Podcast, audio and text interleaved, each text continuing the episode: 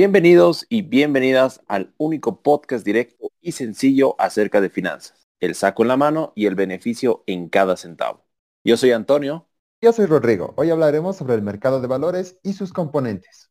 El mercado de valores no es muy conocido por todos, pero es uno de los lugares más importantes para invertir, siendo el espacio económico que reúne oferentes y demandantes, además de ser parte de los mercados financieros los que a su vez integran el sistema financiero, donde se intermedian recursos para financiar a quienes lo requieran, ofreciendo ventajas con relación a otras alternativas de financiamiento.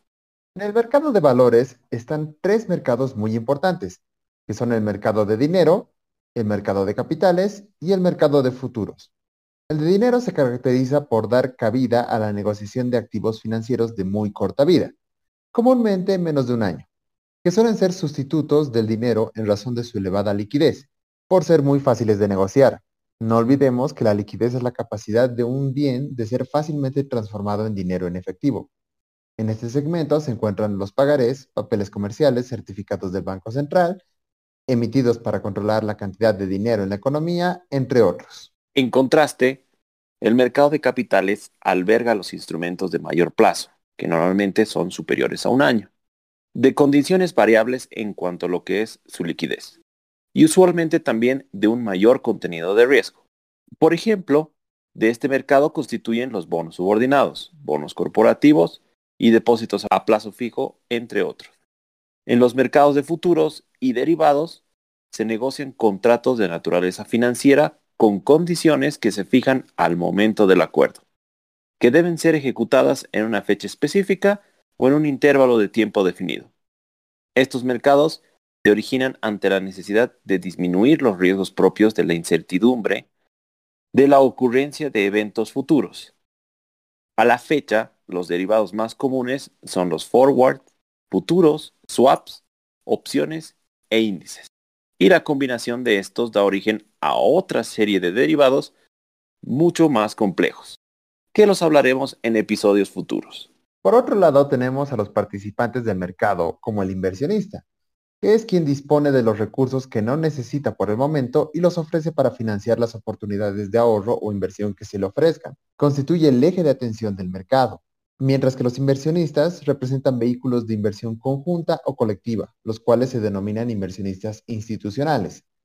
Después está el intermediario que actúa de facilitador para acercar a quienes ofrezcan recursos, es decir, los inversionistas. Son quienes necesitan captar estos recursos, los emisores u otros inversionistas también. Y el intermediario típico es la agencia de bolsa, quien brinda sus servicios por una comisión. La bolsa de valores proporciona los medios y condiciones necesarias para la realización de transacciones, las compras y ventas de estos valores. En ella participan sus miembros, que son usualmente los intermediarios. Luego está la entidad de depósito, que es una entidad que cubre dos funciones esenciales. Por un lado se encarga de posibilitar de manera ordenada la liquidación, que es el pago y entrega de los valores, de las transacciones que se realizan en el mercado, especialmente en la bolsa. Y por otro lado está la custodia de los valores que se negocian en este mercado.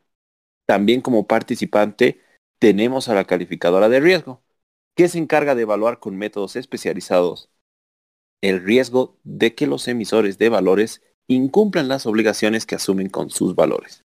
La calificación se realiza normalmente sobre valores representativos de deuda o de contenido crediticio. Y entre los últimos participantes del mercado de valores tenemos al emisor, quien necesita disponer de recursos adicionales a los que viene generando, a fin de aplicarlos a sus proyectos o actividades. Para tal fin, emite valores para captar esos recursos, como por ejemplo los bancos. Y el último participante es el regulador, que tiene la función de establecer las reglas que ordenan el funcionamiento del mercado, además de verificar que las mismas sean cumplidas.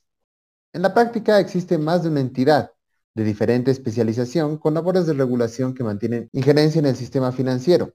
Para el caso de Bolivia, el regulador es la ASFI.